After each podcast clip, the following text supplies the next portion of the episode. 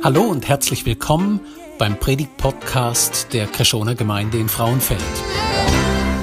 Schön, dass du mit dabei bist. Wir wünschen dir jetzt eine gute Zeit und viel Inspiration für die kommende Woche. Wenn Gott selbst das Geheimnis lüftet. Ich weiß nicht, was für dich so ein Mysterium ist. Für mich ist ein Mysterium sowas, wo man, wo man nicht so ganz erfassen kann, wo man nicht so ganz checkt, was ist das denn jetzt hat, aber irgendwie doch so Teile davon verstehen kann. Und ähm, bei Gott ist es doch ganz ähnlich. Der ist so groß, so vollkommen, so, dass wir ihn nicht ganz fassen können. Aber er offenbart sich oder er lüftet doch immer wieder sein Geheimnis und wir können ihn ein Stück näher kennenlernen. Er macht es in der Bibel ganz, in ganz verschiedenen Gottesnamen. Und wir möchten mit euch zusammen diese Gottesnamen, die ganz unterschiedlich sind, erkundigen und, und, und ein bisschen erforschen und uns überlegen, hey, was haben die denn für meinen Alltag? Was haben die Namen von Gott für meinen Alltag bereit? Und ich glaube, wenn ihr euch darauf einlasst, wenn ihr sagt, ich mache mein Herz an diesem Punkt auf und sagt, hey, ich will was Neues lernen, ich will eine neue Facette von Gott kennenlernen, dann werdet ihr in dieser Serie ganz viele neue Dinge über Gott lernen, die euren Alltag verändern werden, die euren Alltag prägen werden. Und unser erster Name hat was mit einer tiefen Sehnsucht zu tun, die wir alle haben. Meine Tochter die hat jetzt ein halbes Jahr lang Musical AG gehabt. Das heißt, sie haben für ein Musical geprobt und geübt und irgendwann dann am Schulanfang durften sie dieses Musical für die Erstklässler und alle, die da kommen zur Einschulung, ähm, aufführen. Und jetzt war ja Corona und so alles und so und dann hat man das ein bisschen gestaffelt und ähm, weil es drei neue ersten Klassen gab, ähm, hat man es dreimal aufgeführt. Und wir haben schon gemerkt, bei uns zu Hause so, die Vorfreude wächst auf dieses Musical. Und wir haben immer mal wieder so Späßle gemacht und so, hey, und kennst deinen Text? Weiß ich auch wirklich alles und so. Und man hat aber gemerkt bei der Jemima, oh, die Anspannung wächst und die, sie war aufgeregt und so. Und dann haben wir, komm, wir üben noch mal den Text mit dir und so. Und dann vor der Generalprobe war dann so der Punkt, wo sie gesagt hat, oh, was ziehe ich denn überhaupt an? Sie war so eine Seeräuberin und so. Dann waren wir alle bei ihr im Zimmer und haben überlegt, oh, das könnte ich noch anziehen und das und so. Unsere Jüngste kam mit einem T-Shirt aus ihrem Schrank, aus ihrem Kasten und und hat gesagt, das könnte ich auch anziehen. Und wir mussten alle lachen. Und gesagt, das ist vielleicht ein bisschen zu klein, ne? das wird jetzt nicht so ganz passen. Aber vielleicht geht es als Kopftuch oder so. Ähm. Und die Vorfreude ähm, war so da, war spürbar da. Und dann kam diese Aufführung. Und sie durfte das dreimal aufführen. Und wir, wir waren bei der zweiten Aufführung in der Mitte. Und ähm, die, das war in einer Sporthalle und da kamen die schon mal rein, weil die den Anfang gemacht haben. Aber die ganze Veranstaltung ging noch nicht so richtig los, aber die durften sich schon mal aufstellen. Und dann war die Jemima dann dort und, und bei mir und bei der Liska fing das so an und, und wir haben gedacht, hey, wir, wir wollen unbedingt, dass die Jemima jetzt realisiert, wir sind hier. Wir sind hier. Und dann haben wir erst so, hi Jemima, so, hi, aber sie hat nicht so reagiert, hat uns nicht gesehen, nicht wahrgenommen. Und irgendwann standen wir mal so halb schon da. Ah, Jemima, Jemima, hier sind wir. Und, so. und irgendwann habe ich mal zur Liska geguckt und gedacht, oh Mann, wie peinlich sind wir denn? Und sie so, hm, hi. Und, und dann war die Aufführung, es war voll cool, ich war voll stolz und so, wir waren alle stolz auf sie. Und abends habe ich mit ihr nochmal gesprochen. Und da habe ich gefragt, hey, hey, welche Aufführung von den drei, du hast ja dreimal gemacht, war denn die beste? Und dann hat sie zu mir gesagt, Papa, die mittlere, weil ihr da wart. Und er hat gedacht, wow. Also wir sind jetzt ein bisschen älter wie sie, aber wir haben trotzdem noch die gleiche Sehnsucht in uns. Wir sind Menschen, die gesehen werden wollen, die wahrgenommen werden wollen. Es war so besonders für sie, weil wir sie wahrgenommen haben, weil wir sie gesehen haben. Auch wenn wir wie peinliche Eltern da so, hallo, hier sind wir so. Äh, aber, aber sie hat sich wahrgenommen gefühlt. Sie hat sich gesehen gefühlt. Der tiefste Drang des Menschen ist der Wunsch, gesehen zu werden.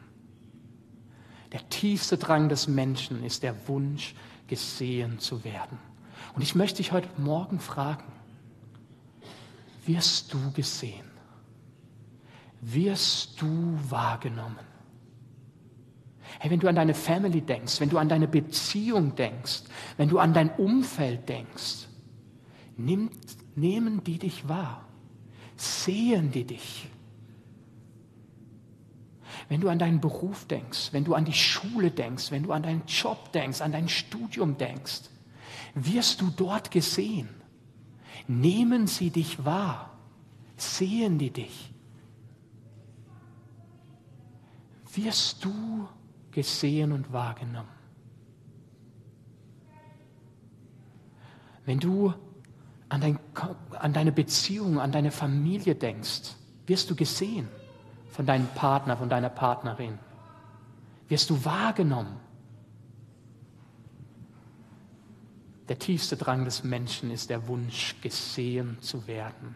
Und ich glaube, es gibt immer wieder Situationen in unserem Leben, wo wir nicht gesehen werden, wo wir nicht wahrgenommen werden.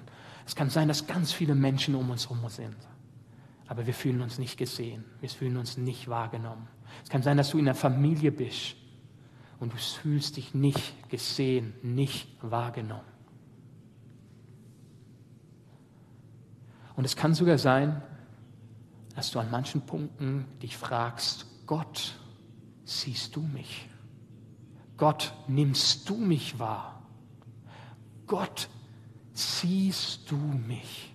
Hier, wo ich bin, in, meiner, in meinen Umständen, in meiner Lebenssituation, siehst du mich? In diesen Geschichten, wo wo die Gottesnamen vorkommen, ist es so, dass immer eine ganz, ganz kräftige Geschichte, ein ganz kräftiges Storytelling mit dabei ist. Und so auch in dieser Geschichte. Da ist die Hagar. Und die Hagar, die kommt aus Ägypten. Und sie ist mit Abraham und Sarah unterwegs. Aber sie ist dort nicht irgendjemand, sondern sie ist die Sklavin. Sie ist die Magd. Sie ist die Magd von Abrahams Frau Sarah.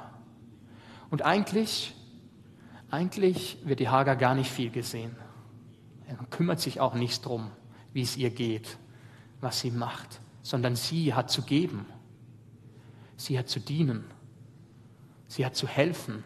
Sie hat zu arbeiten. Und die Hagar, die Hagar, bei der geht es so weit, dass sie sogar als Leihmutter mit dem Abraham schlafen muss und ein Kind gebären muss für ihre Magd. Und es passiert auch. Sie wird schwanger und bekommt ein Kind.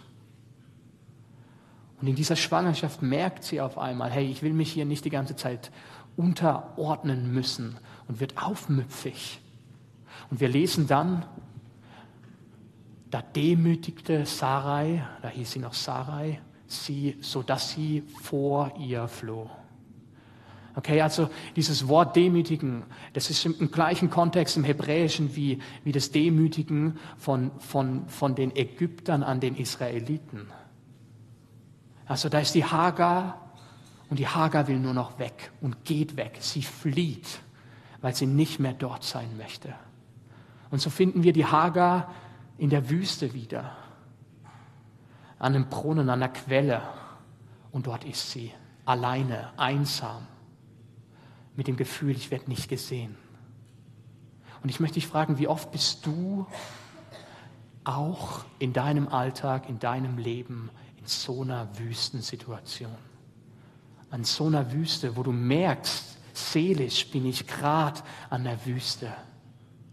An dem Punkt, wo ich merke, ich werde nicht gesehen, ich bin einsam. Oder wo du merkst, Mann, so viele Schmerzen, so viele, so viele Schicksalsschläge. Und, oder wo du merkst, ich bin fremd, ich bin alleingelassen. Momente, wo du vielleicht ganz viele Menschen um dich herum hast. Wo du vielleicht in einem Familiensystem bist, in einem Beziehungssystem, aber spürst ganz tief in deinem Herzen, wow, ich fühle mich hier nicht gesehen. Ich fühle mich nicht wahrgenommen an diesem Punkt. Weder von meinem Partner, auch von meiner Familie, von meinem Chef, von meiner Kirche, von Gott. Wo du an Zeiten bist, wo du in der Wüste bist, wo du seelisch in der Wüste bist. Hagar findet sich genau dort. Aber dann passiert was. Dann passiert was in dem Leben von der Hagar. Der Engel des Herrn kommt.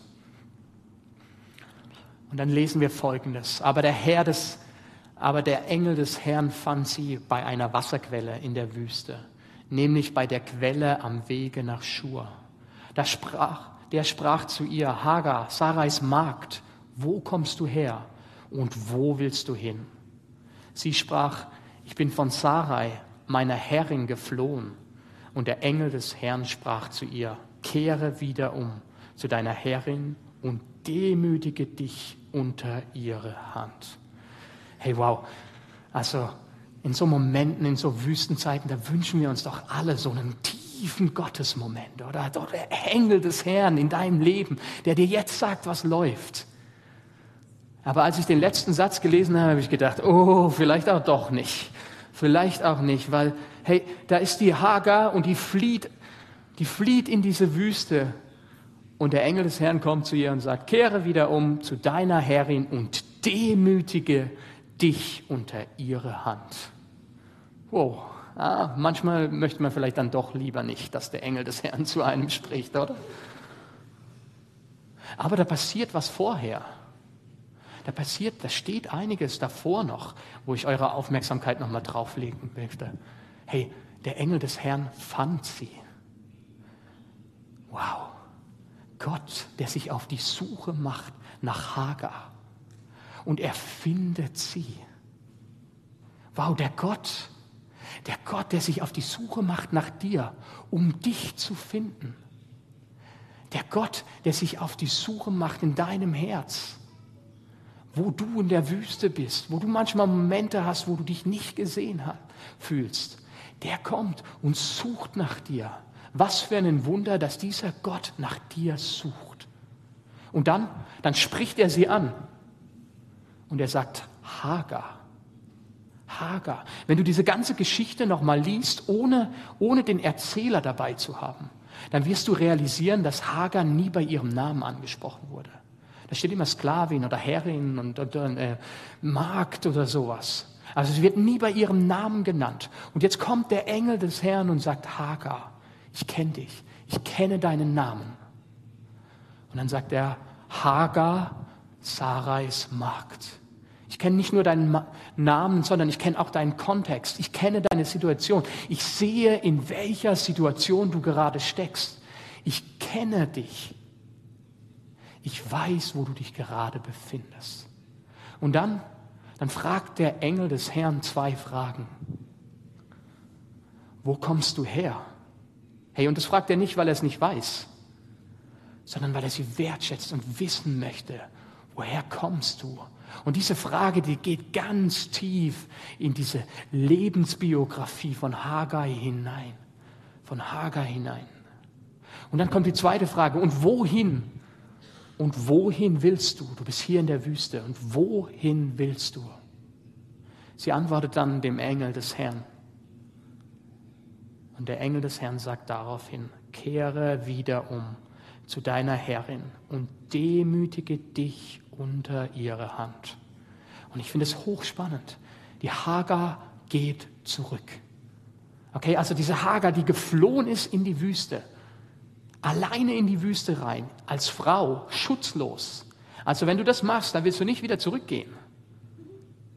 Und dann begegnet sie diesem Engel des Herrn. Und die Umstände, wo sie wieder hin soll, die haben sich nicht geändert.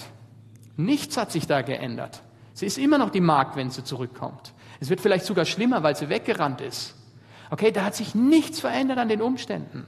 Und der Engel des Herrn sagt trotzdem, geh zurück. Geh wieder zurück. Und die Hagar macht das, weil sich bei ihr was verändert hat. Bei ihr hat sich was verändert. Und sie formuliert es so. Und sie nannte den Namen des Herrn, der mit ihr redete. Du bist ein Gott, der mich sieht. Im Hebräischen steht hier El Roy. Du bist ein Gott, der mich sieht.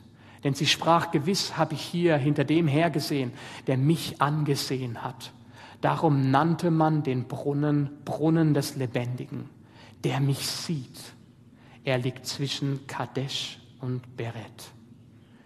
Der Gott, der mich sieht. Hagar ist die erste Person, die Gott einen Namen gibt. Und sie nennt ihn El Roy, der Gott, der mich sieht. Und wenn ich dich fragen würde, so ganz spontan, hey, welchen Namen würdest du eigentlich in deiner jetzigen Situation Gott geben? Was für einen Namen würdest du ihm geben? Welchen Namen würdest du gebrauchen, den es vielleicht noch nicht gibt? Was würdest du ihm für einen Namen geben? Die Hagar sagt, Elroy, der Gott, der mich sieht, der mich, der mich Hagar sieht. Niemand hat sich darum gekümmert, wenn meine Tränen runterliefen und hat mich gefragt, ja, warum weinst du denn Hagar? Aber du bist der Gott, der mich sieht. Mich Hagar, die eigentlich wenig zu entscheiden hatte, die wenig beachtet wurde, die wenig wahrgenommen wurde. Du bist der Gott, der mich sieht. Wow, was für ein toller, toller Gottesname von Hagar, den wir hier sehen. Hagar, der Gott, der mich sieht. Und ich finde ihn so berührend. Der Gott, der dich sieht. Elroy ist der Gott, der nicht nur die Hagar sieht. Es ist der Gott, der auch dich sieht. Es ist der Gott, der dich sieht. In der Situation, in den Lebensumständen, in dein Herz hinein. Er sieht dich. Er ist der Elroy, der dich sieht. Der Gott, der dich sieht. Wenn du jetzt ganz viel Freude hast am Hebräisch, dann äh, gibt es da ein paar Möglichkeiten, wie man, den, äh, wie man die Vokale da legen kann und so. Ich habe mich mal für eine entschieden. Und ähm, da bedeutet dieses Sehen, dieses Sehen mehr als nur Sehen. Und ähm, das ist so, so ein ganzheitliches Sehen. Also das macht was. Du siehst was und es macht auch noch was mal mit dir. Also das ist eine, eine, eine Erfahrung, wo du auch mit drin dabei hast. Und ähm, als ich heute Morgen so die verschiedenen Leute begrüßt habe und sie umarmt hat und so, hatte ich eine Begegnung mit der Verena, mit der Verena Keller. Und ähm, ich habe sie so umarmt und, und sie hat mich angeschaut. Und sie ist extra noch mal so ein bisschen runter und hat mir ganz tief in die Augen geschaut. Hey, das war so ein Moment, wo ich gedacht habe, wow, die sieht mich wirklich. Sie sieht mich wirklich. Und ich habe jetzt ein kleines Experiment mit euch vor. Und zwar, dass ihr euch mal zu zweit zusammendreht, okay? Also ihr müsst euch einfach irgendwie organisieren, dass auch wirklich jeder jemanden hat. Und alle müssen weg mitmachen, also wir schließen jetzt gleich hier alle Türen ab und so. Hey, und wenn du von zu Hause schaust, dann du auch. Äh, bei dir können wir die Türen nicht abschließen. Okay, aber macht das mal und, und schaut euch mal an. Einfach 15 Sekunden, ohne zu lachen, ohne zu reden, einfach anschauen.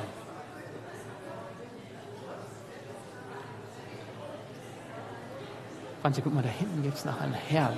Komm, geh, steh auf und geh da hin. Yes, bitte, bitte.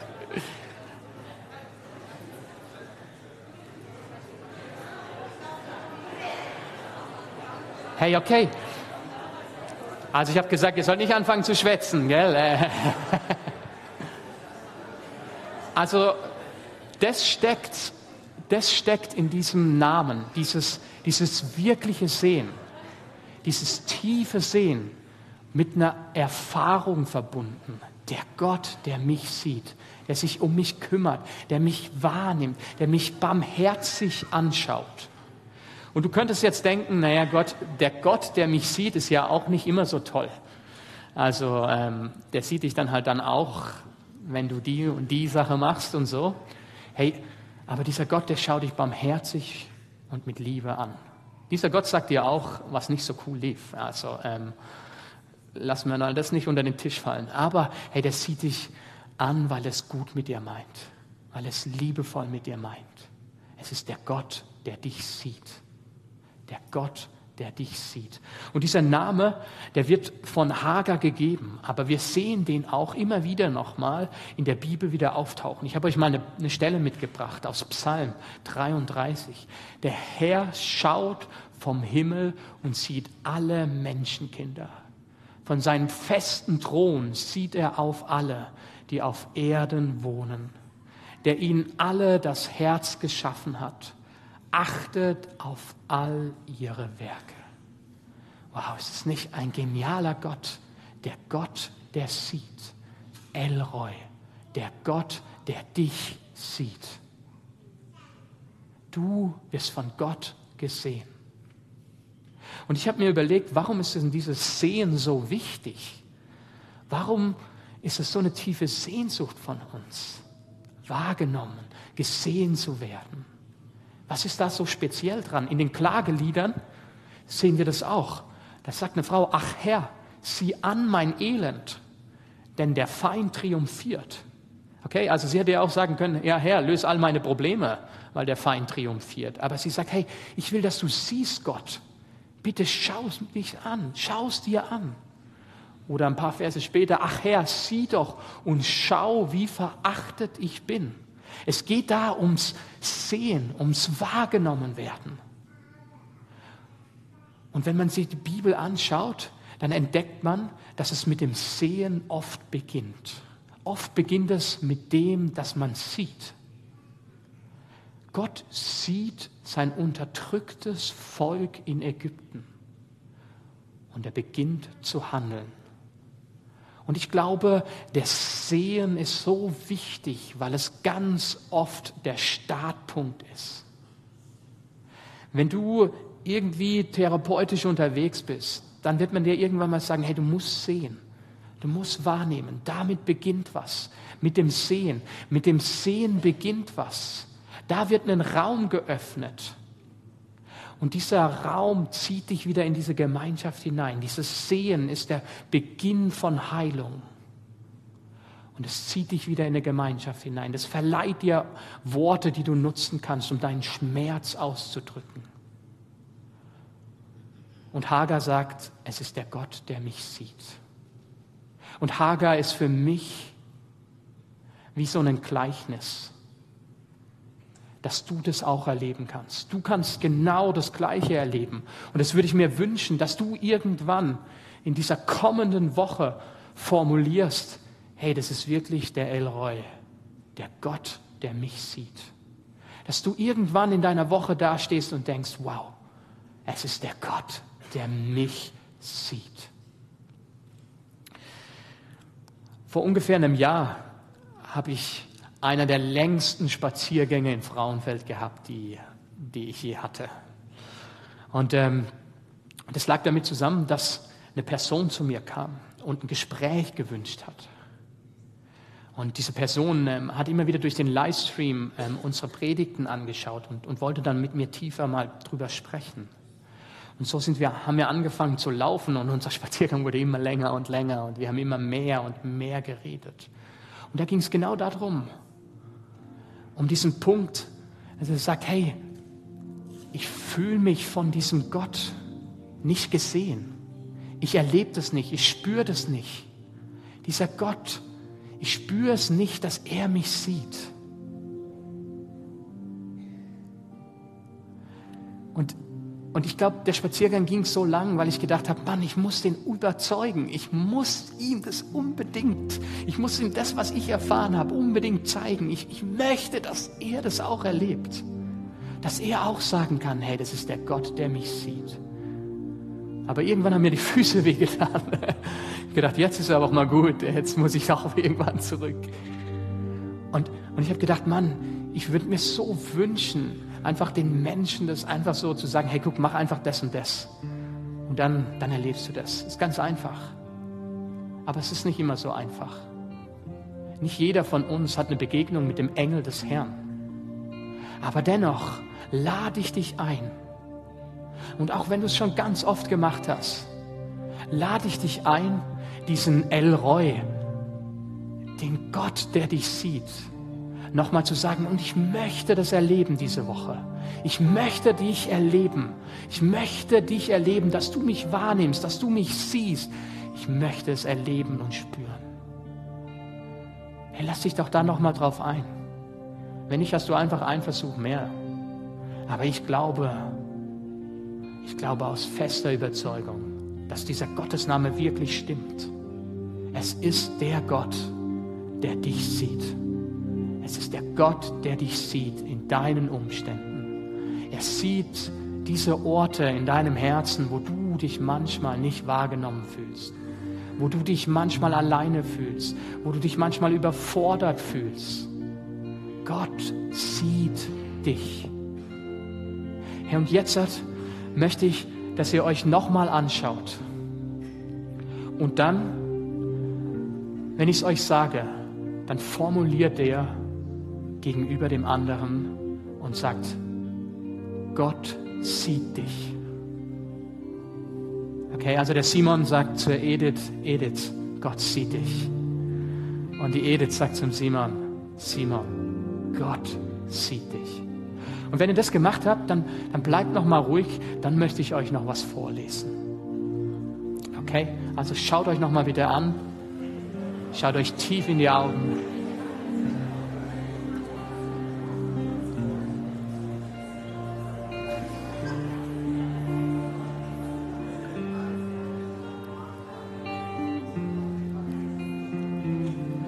Und jetzt sagt ihr euch das, sprecht ihr euch das zu.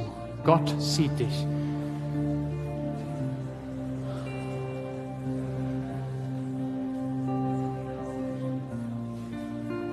Jetzt möchte ich euch was vorlesen. El Roy, du, der Gott, der mich sieht, bitte schaue in mein Leben hinein, auch in die Räume meiner Seele, die nach außen hin nicht sichtbar sind, die ich vor Menschen gerne verberge, die ich mit flotten Sprüchen gerne überspiele. Du, du schaust nicht, um zu verurteilen. Du schaust, um zu heilen und wiederherzustellen. Denn das, was in der Dunkelheit bleibt, ist das, was mich letztendlich zerstört. Elroy, der Gott, der dich sieht. Herr Jesus, ich danke dir vom Herzen, dass du ein Gott bist, der uns kennt, der uns sieht, der uns wahrnimmt. Und du kennst diese Orte in unserem Herzen, wo wir uns genau danach sehnen, dass wir gesehen werden, dass wir wahrgenommen werden. Und du kennst diese Orte in unserem Herzen, wo wir vielleicht einsam sind, wo wir überfordert sind, wo wir das Gefühl haben, es nicht im Griff zu haben. Du bist der Gott, der sieht, mit einem gnädigen und liebevollen Blick. Ich danke dir, Herr Jesus, dass du der Gott bist, der uns sieht.